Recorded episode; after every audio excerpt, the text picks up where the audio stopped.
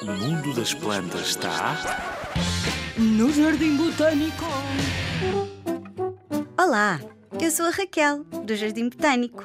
Hoje venho contar-te a história do Jardim Botânico de Lisboa. É o meu preferido.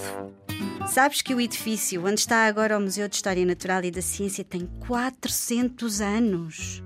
No início do século XVII, foi construído como uma igreja e, e, no espaço das traseiras começou logo a ser construído um horto. Era um sítio onde eram plantadas espécies para que os padres pudessem estudar as plantas. Depois, o Marquês de Pombal construiu no mesmo sítio o Colégio dos Nobres e o antigo horto continuou a servir para o estudo das plantas. Mais tarde, surgiu em Lisboa a Escola Politécnica para ensinar militares no século XIX. E o Conde de Ficalho, que era professor de botânica, que é o estudo das plantas, decidiu plantar um verdadeiro jardim botânico, com uma coleção diversa, devidamente identificada, primeiro plantando a classe, onde as plantas estão organizadas para ensinar, e depois o arboreto, com grandes árvores do mundo todo.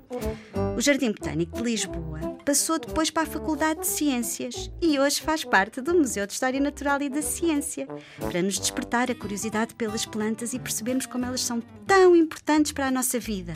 O Jardim Botânico garante ainda a conservação direta das plantas, através do estudo feito pelos cientistas, dos exemplares de plantas em extinção que estão lá vivas, do herbário que guarda exemplares secos para o estudo e do banco de sementes, que guarda as sementes vivas para um dia poderem ser replantadas na natureza, se for necessário.